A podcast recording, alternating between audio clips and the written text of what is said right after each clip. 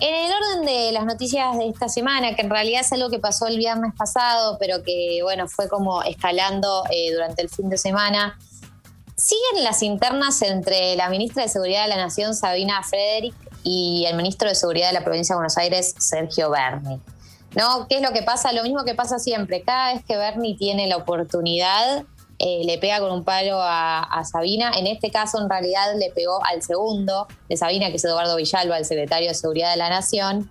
¿Cuándo arrancó todo esto? Eh, cuando la semana pasada, eh, viste, Bernie se involucra en, la operación, en todo lo que fue la búsqueda de Maya, la, niña que estaba se la había llevado un, un, señor y finalmente la encontraron.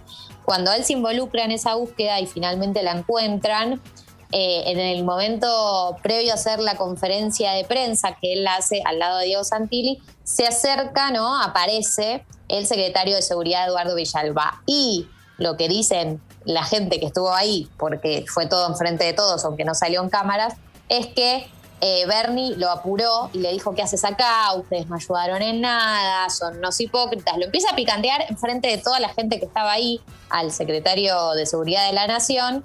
Eh, todo el mundo se enteró de esta apurada y después lo entrevistaron a, Eduardo Villalba, que sí que lo admitió, también lo, entrevistaron a Bernie, que dijo, esto lo dijo abiertamente a, Infobae, eh, le dijo, le dije que la hipocresía y la inoperancia le hacen muy mal a la provincia de Buenos Aires, dijo que el Ministerio de Seguridad de la Nación lo había dejado solo en la búsqueda. Eh, y eh, hoy, eh, ayer Sabina, Sabina Federic salió a decir que Sergio Berni tiene un problema de ego muy grande. a mí lo que me generan estas internas es, primero, me cansan, como no puede ser, no, no puede ser que no puedan solucionarlo, o sea, no puede ser porque por lo menos públicamente nadie pide que se quieran detrás de cámara y, get que sean mejores amigos. ¿Cómo? Get a room, como solución. Sí, get a room, get a room totalmente. Solucionenlo puertas adentro.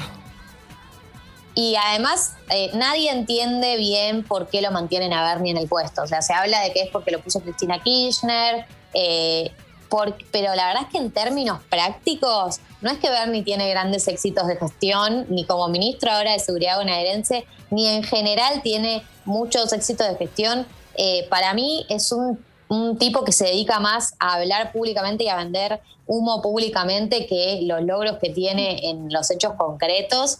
Eh, y eh, sí, eh, Kisilov por algún motivo lo tiene y lo mantiene y lo ratifica en el cargo una y otra vez, pero recordamos que cuando fue el, acuartelamiento de los policías, Bernie se borró. Cuando fue una situación muy concreta donde debió haber estado, se borró y desapareció completamente. Entonces, todo esto, este discurso de él como el macho protector, el macho que, que la tiene grande, por decirlo de alguna manera, el lugar en el que se pone, habría que respaldarlo con hechos y la verdad es que para mí que agreda públicamente, constantemente a la ministra de Seguridad de la Nación, que tampoco es que yo pienso que Sabrina Federic tiene muchos hits ni nada, pero la verdad me parece eh, bastante polémico y creo que muchas de las declaraciones que hace Sergio Berni son misóginas y, es parte del personaje que tiene. Así que nada, esta interna sigue, no se sabe dónde va a terminar, yo creo que con alguno de los dos afuera va a terminar, o con Sabina afuera, con Sergio afuera, pero no se detiene.